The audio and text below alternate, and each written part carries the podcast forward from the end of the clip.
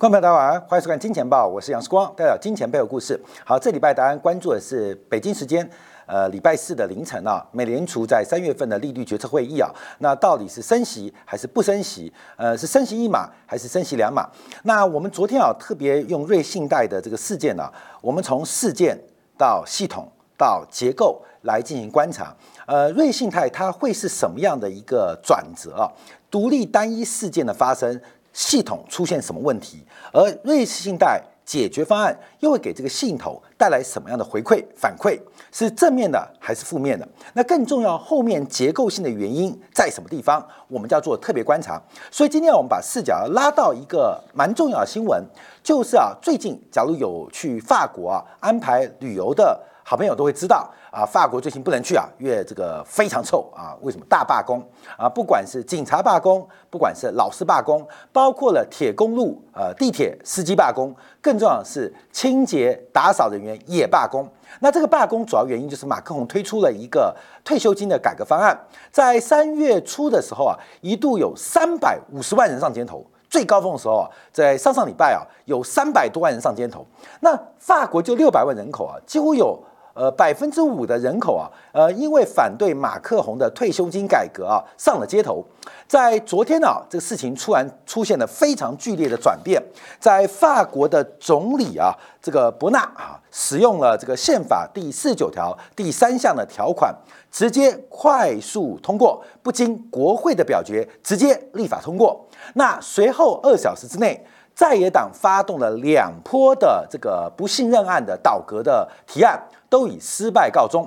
也就是马克宏的退休金改革啊，这已经谈了很多年了，在昨天啊，在今天凌晨正式过关。那这会有什么影响？因为我们看到这个法国股市，我们先拿月线观察哦。在整个欧洲大陆当中啊，其实股市普遍的高点，不管是台北股市，不管美国道琼，其实高点都是落在二零二一年的第四季啊，有的十月，有的是十一月，自慢的在一月份见到高点，就去年的一月份高点。所以全球股市的高点大概都在前年的第四季。可是有一个大型市场，有一个全球第七大 GDP 的国家法国，法国股市才在本月初。才在本月初创下了历史新高，哎，这就很特别啊，叫牛魔王啊，牛王不怕牛蛙是牛蛙，就怕牛蛙放暑假啊，什么意思啊？就是不怕你很强，就怕你偷偷摸摸，哎，不偷偷摸，趁着大家休息在呃玩乐的时候，进行了结构性的改革啊，所以我们看到这个法国股市啊，是全球主要市场当中啊。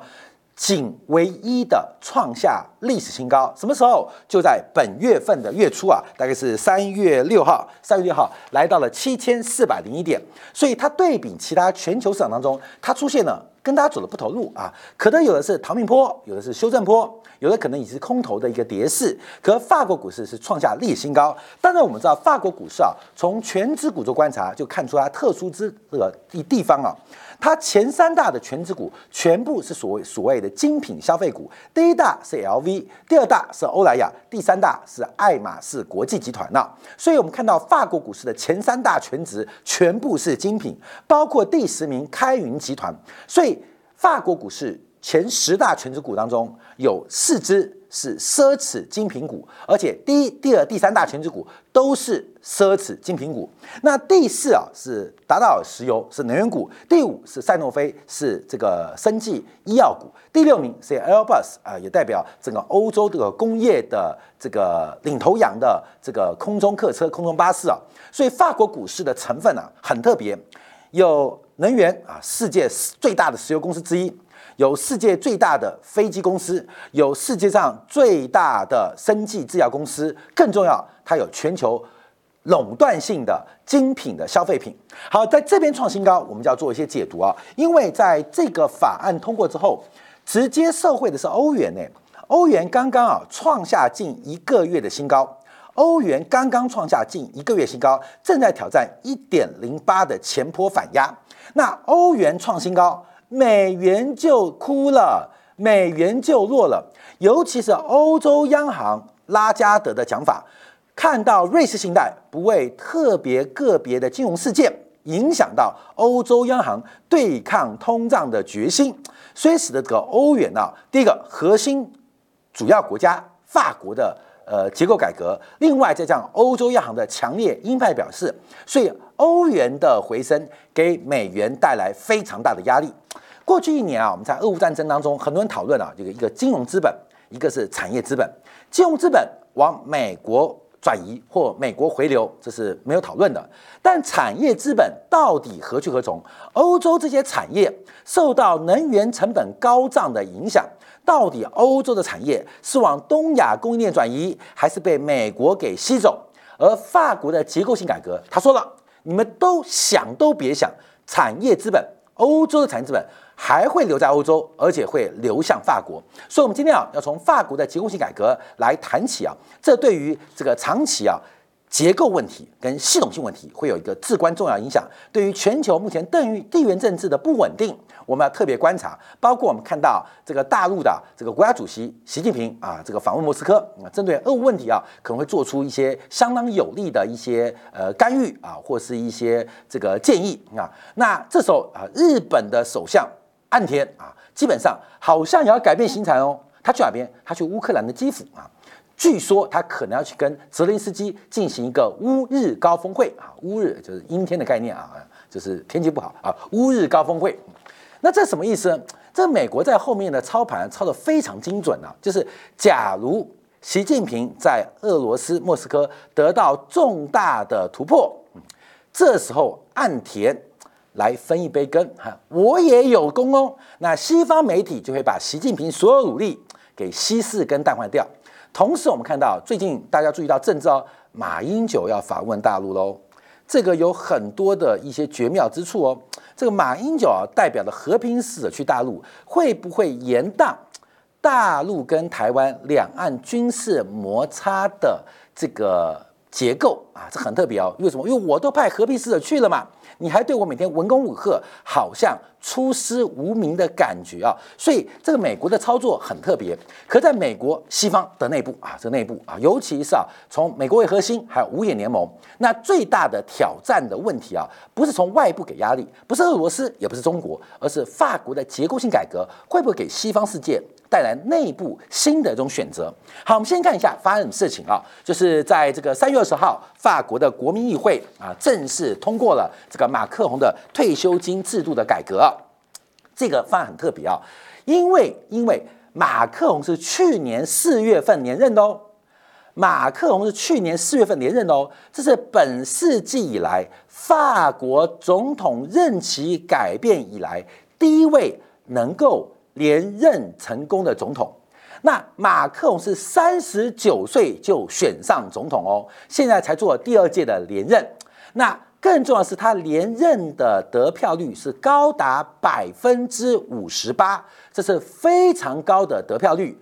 而在当时，他最重要的政见就是退休金制度的改革，所以当时因为他要解决法国。退休金制度的改革得到了广大法国人民，特别是年轻人的支持，当选，当选啊！但这是政见，大家觉得希望明天更好。可是真的要改革的时刻，嗯，哎，理想幻灭。为什么？因为会牵扯到每一个人的退休生活跟退休金领取的金额跟方法啊，大家就反对了啊！所以很多上街头的人，就当初投他票的人，就我们都要法国强，我们都要改革。那先从你开始好不好？不要啊，不要，就是我们都支持啊，这个核电厂啊，但核电干哪家好不好？这个灵魂考验。所以我们看到这个法国退休制度制度改革啊，其实马克龙去年连任的主要政见，也是帮助他连任的原因之一。可来到了国民议会表决的前后，那基本上引发了巨大的罢工示威的抗议啊。所以我们看到在。这边观察的话，我们看到有三百多万人啊，在三月七号上街头，那时候一度高达三百五十万人啊，超过百分之五的人口，呃，上街抗议马克宏的退休金制度，甚至啊要把他这个呃杀了啊，要把他斩首，要把他送到断头台啊，因为马克宏他的这个呃退休制度影响了法国人民的生活啊。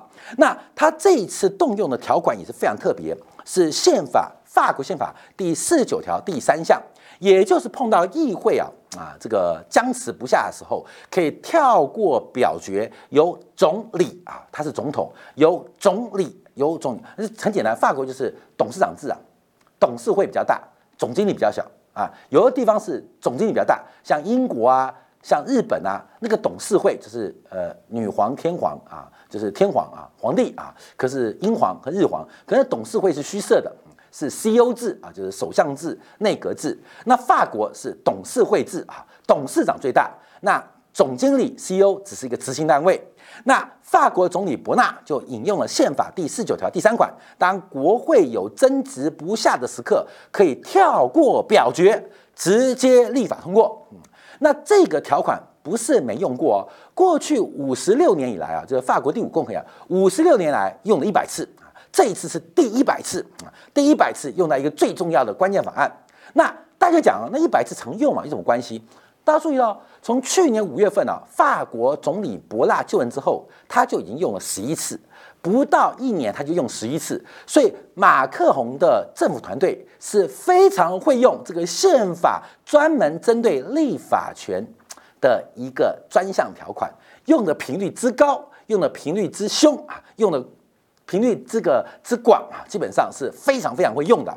那这就大家就有争议了，就变成有点独裁的味道，利用法律的框架，感觉动辄就是引用。啊，法国宪法第四十九条第三款，呃，跳过议会的表决，直接立法通过。当然，这也不是那么简单，因为只要引用宪法第四十九条第三款啊，二十四小时之内，法国的其他政党可以提出不信任案。假如不信任案能够得到投票过半，那内阁啊，基本上叫收回成命。甚至要引咎请辞下台，那这对于总统来讲就跛脚了嘛？可是我们看到为什么伯纳那么敢用啊？就任不到一年已经玩了十一次，因为法国目前的执政联盟占整个五百七十七席啊，现在法国的这个总共呃五百七十四席了，因为呃有五百七三席，五百七三席，因为总共是五百七十七席了，但有四席是缺位的，所以要过半是两百八十七席。那法国的执政联盟是有两百五十席，这次得到了法国共和党将近呃六十席的呃这个议助啊呃支持，所以整个不信任案要过半的可能性非常低。所以目前我们看马克龙把这个选票算得非常精准，动辄跳过法国国民议会的表决，直接遂行他政见的执行。这是第一个观察啊，所以我们看到在这一次啊，这个马克龙再度引用这个条款，代表整个法国的权力结构正在不断的往马克龙集中啊，往马克龙集中，这我们第一个观察到。那第二个我们观察到底改革什么啊？改革什么？因为我们知道其实法国的。工业实力啊，各方面的这个经济能力是很强的。这个 GDP 总规模是接近三兆美金，是世界第七大，跟英国是呃差不多的啊，差不多的啊，大概都是二点九兆多美金，将近三兆美金。那从人均观察的话，从人均的角度观察的话，它的人均 GDP 更是中国的五倍以上，就代表这个国家的附加价值的创造。跟生产力的一个发展是非常非常强大的。那在这个背景之下，为什么要做退休金制度改革呢？啊，为什么改革？那先谈谈谈改革什么啊？谈谈讨论一下改革什么？因为这次啊比较诟病的原因啊，呃，改革的原因是因为他调了几个退休年龄。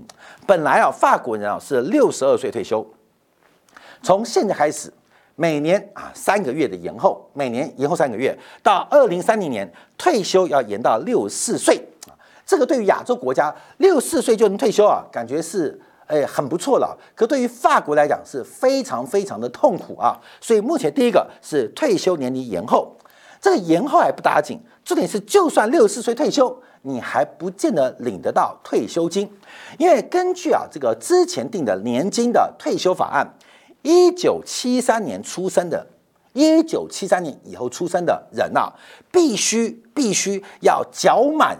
四十三个年度的所得税，就是你要工作四十三年，要工作四十三年，你才能退休，你才能退休。好，那观众看一下啊，假如用这个呃一九七，我们来算，假如你是一九七三，现在是二零三，你你你我们算一九七三年，你出生，你要二十一岁，二十一岁再加上四十三工作年才能领到退休金，所以你二十一岁就要进入职场。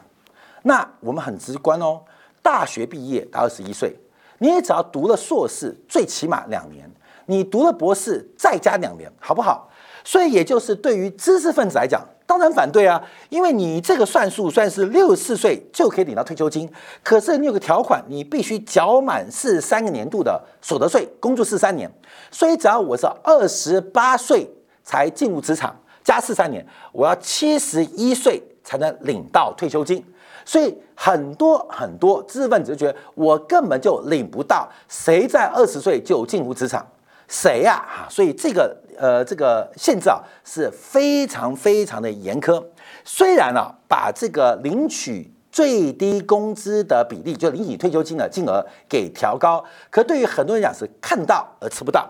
那更重要，为什么引发包括了垃圾没人收啊，包括警察罢工啊，老师罢工？因为法国啊，退休年龄不是单单六十二岁，很多体力工作的职业早在五十三岁、五十四岁就到法定年龄可以退休了。像警察跟清人员，通常啊五十二岁到五七岁就符合了退休的年纪。那这次全部往后延长了两年，同时也要符合。扣税满四十三个年度啊，所以假如你想五十五岁退休，那你就要十一岁就出来扫地，嗯，光明懂了啊？就十二岁，十二岁出来扫地。那警察想五十五岁退休，你就要十二岁出来当警察啊，这个概念啊。所以这一次退休期的延长，基本上引发了非常大的反弹，就是看得到啊，这个吃不到。可是我们要讲几个背景啊。第一个，法国人的平均寿命是欧洲大陆最长的哦，平均法国人的寿命是八十二点九岁。那因为法国人太长寿，所以给退休金带来很大的压力啊。法国的人太长寿。那么早退休，你要再领二十年的退休金，会给法国的退休金带来极大压力。那更重要的，我们在过去在全球叫结构性通胀，其中叫工资通胀。像美国劳动参与率，法国的中老年人的就业率是整个欧洲最低的。以六十岁以上的就业人口，以六十岁以上就业人口，德国的就业率是百分之六十一哦。就是六十岁到六十五岁的人口啊，德国还有将近三分之二人在工作。瑞典六十岁到六十五岁工作人口更是高达百分之六十九。所以，我们看到欧洲几个工业强国，包括了德国，包括瑞典，大概六十到六十五岁，虽然快要退休，仍然有三分之二的人在工作。你知道法国比例多少吗？法国人只有百分之三十三。也就是法国人退休退太早了，这影响到法国的这个不管是企业的成本，还是社会的压力，还有法国经济的活力。所以这一次的改革，很明显的就要替法国目前人口劳动市场带来一股新的存量的延续，这是一个很重要的一个关键了。所以我们看到这一次的改革新方案。当然劳工受不了，可是事实上又不得不行，因为法国人其实活太久了，所以退休金会领垮。那这次啊，又提到另外一个问题，因为法国的养老金其实是一个高度社会主义的系统。我们看到早期啊，中国共产党的一些领导人物都在法国勤工俭学嘛，不管是邓小平啊。还是周恩来啊？那为什么在法国勤工俭学？那本身法国就是社会主义的一个发源地，所以其实法国的养老金制度跟西方国家其他的养老金制度不太一样。那这一次讨论的重点就是法国的养老金有点大锅饭的味道，是由全民互助、现收现付。其实到目前为止啊，在东亚国家普遍是这样啊，就是呃现在的人缴钱养。退休的人啊，就是那你的退休金就等以后的小朋友来讲。这四光学社会保险就学过啊，叫做这个大数法则啊。而且人口的假设是不断的增长，所以理论上在过去社会保险社会保险制度的设计当中，有一个很重要的假设，人口是稳定成长的，所以金字塔人口金字塔会越来越稳定，底下年轻人比较多，那要被抚养人比较少。但我们知道，随着少子化、长期化的结构，现在已经变成一个这种形状啊，炮弹型了。就变成了其实要承担整个退休或社会呃福利制度补贴制度的人口变少，而享受社会救济跟补贴的人口太多，所以事实上社会制度是无以为继的。包括像台湾，包括像大陆，这种什么劳保劳退社会制度是不可能维持下去，就是不可能，因为我们从。不不是说什么时候破产，那是事件，那只是那个年份转折，而是要从系统性问题，更重要是结构性问题。结构是人口，系统是社会保险当初的假设性逻辑。结构结构不存在，系统既然就会失败。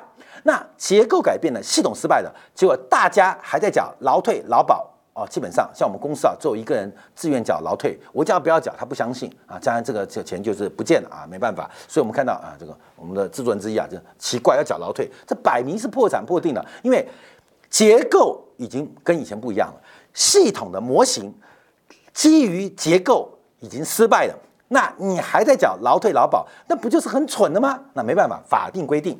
那法国也碰出问题哦，所以法国基本上全民互助、现收现付制。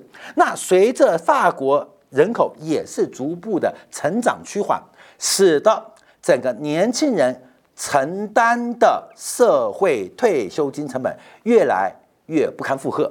从早期一九六零年到啊，一九六零年，当时啊，当时我们看到法国的这个退休金是四个人养一个人，再往之前讲。在二战结束之后，是七个人养一个人啊。六年代是四个人养一个人，到了现在是一点七个人养一个人，这很明显撑不下去了嘛？很明显撑不下去。按照现在的社会制度，你会拿钱给你爸爸妈妈，从理性跟感性都是不恰当的。所以，观众朋友看完节目哦，不用钱给爸爸妈妈，因为我们现在社会的责任跟成本扛得太重了。而这个太重的结果是年轻人负担不了，另外就是养老金出现严重的缺口啊，所以这个缺口必须由国家的预算来补足。这几年我们看到法国的预算赤字受到新冠疫情影响，动辄百分之五以上，就是赤字占 GDP 的比重超过百分之五，而且扣掉了利息支出仍然在百分之五以上。叫做经常性的支出占这个 GDP 的结构，代表法国的赤字非常严重。而其中一个很大的原因就是养老金的政府的补贴又出现缺口嘛，所以改革养老金，法国开出第一枪哦。看到没有？我就是跟我们说，我们四万金两法国聊聊那么多干嘛？因为全世界的社会保险从它开始的，全世界的社会保障制度从法国开始的。他发明了所有的社会制度，也运行所制度，后来被各国学走，或是学会，甚至应用在各个国家或经济体当中。